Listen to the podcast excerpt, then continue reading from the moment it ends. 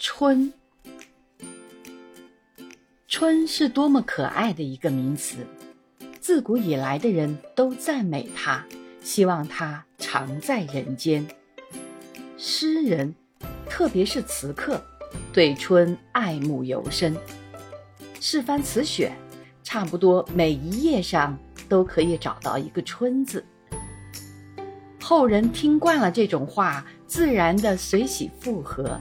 即使实际上没有理解春的可爱的人，一说起春，也会觉得欢喜。这一半是“春”这个字的音容所暗示的。春，你听，这个音读起来何等铿锵而轻松可爱，这个字的形状何等齐整妥帖而具足对称的美。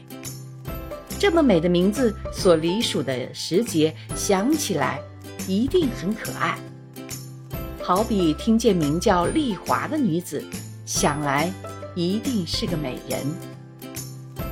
然而实际上，春不是那么可喜的一个时节。我积三十六年之经验，深知暮春以前的春天，生活上是很不愉快的。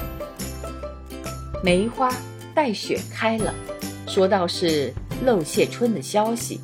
但这完全是精神上的春，实际上雨雪霏霏，北风烈烈，与严冬何异？所谓迎春的人，也只是瑟缩地躲在房垄内，站立地站在屋檐下，望望枯枝一般的梅花罢了。再迟个把月吧，就像现在，惊蛰已过，所谓春将半了。住在都会里的朋友想象此刻的乡村，足有画图一般美丽，连忙写信来催我写春的随笔，好像因为我依傍着春，惹他们嫉妒似的。其实我们住在乡村间的人，并没有感到快乐，却深受了种种的不舒服。寒暑表激烈的升降于三十六度至六十二度之间，一日之内，乍暖乍寒。暖起来可以想起都会里的冰激凌，寒起来几乎可见天然冰，饱受了所谓料峭的滋味。天气又忽晴忽雨，偶一出门，干燥的鞋子往往拖泥带水归来。一春能有几番情，是真的。小楼一夜听春雨，其实没有什么好听，单调的很。远不及你们都会里的无线电的花样繁多呢。春将半了，但它并没有给我们一点舒服，只教我们天天愁寒愁暖、愁风愁雨，正是三分春色二分愁，更一分风雨。春的景象只有乍寒乍暖、忽晴忽雨是实际而明确的。此外，虽有春的美景。但都隐约模糊，要仔细探寻才可以依稀仿佛的见到。这就是所谓寻春吧。有的说春在麦花生里，有的说春在梨花，又有的说红杏枝头春意闹。但这种景象在我们这枯寂的乡村里都不易见到，即使见到了，肉眼也不易认识。总之。春所带来的美少而隐，春所带来的不快多而却。诗人词客似乎也承认这一点。春寒、春困、春愁、春怨，不是诗词中的常谈吗？不但现在如此，就是再过个把月，到了清明时节，也不见得一定春光明媚，令人极乐。倘又是落雨，路上的行人将要断魂呢。可知，春图美其名，在实际生活上是很不愉快的。实际，一年中最愉快的时节是从暮春开始的。就气候上说，暮春以前虽然大体逐渐由寒向暖，但变化多端，始终是乍寒乍暖，最难将息的时候。到了暮春，方才冬天的影响完全消灭。而一路向暖，寒暑表上的水银爬到了 temperate 正是气候最 temperate 的时候。就景色上说，春色不需寻找，有广大的绿野青山为人心目。古人词云：“杜宇一声春去，树头无数青山。”原来山要到春去的时候，方才全青而惹人注目。我觉得自然景色中，青草与白雪是最伟大的现象。造物者描写自然这幅大画图时，对于春红秋艳都只是略蘸些胭脂，珠飘轻描淡写。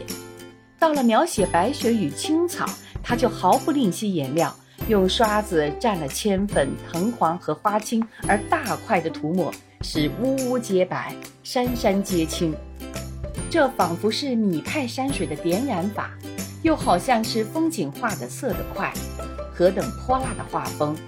而草色青青，连天遍野，尤为和平可亲，大公无私的春色。而草色青青，连天遍野，尤为和平可亲、大公无私的春色。花木有时被关闭在私人的庭院里，吃了园丁的私刑而献媚于绅士淑女之前；草则到处自生自长，不择贵贱高下。人都以为花是春的作品，其实春宫不在花枝，而在于草。看花的能有几人？草则广泛的生长在大地的表面，普遍的受大众的欣赏。这种美景是早春所见不到的。那时候山野里枯草遍地，满目憔悴之色，看了令人不快。必须到了暮春，枯草尽去，才有真的青山绿野的出现，而天地为之一新。一年好景。无过于此时，自然对人的恩宠也以此时为最深厚的了。讲求实力的西洋人向来重视这季节，称之为 May。May 是一年中最愉快的时节，人间中有种种的娱乐，即听所谓 May Queen、May Polo、May Games。May 这个字原是青春盛年的意思。可知西洋人视一年中的五月，犹如人生中的青年，为最快乐、最幸福、最精彩的时期。这确实名副其实的。但东洋人的看法就与他们不同。东洋人称这时期为暮春，是留春、送春、惜春、伤春，而感慨、悲叹、流泪的时候，全然说不到乐。东洋人之乐，仍在绿柳才黄半未匀的新春，便是那忽晴忽雨、乍暖乍寒、最难将息的时候。这时候，实际生活上虽然并不舒服，但莫察花柳的萌动，静观天地的回春，在精神上是最愉快的。故西洋的媚相当于东洋的春，这两个字读起来声音都很好听。看起来样子都很美丽，不过媚是物质的、实力的，而春是精神的、艺术的。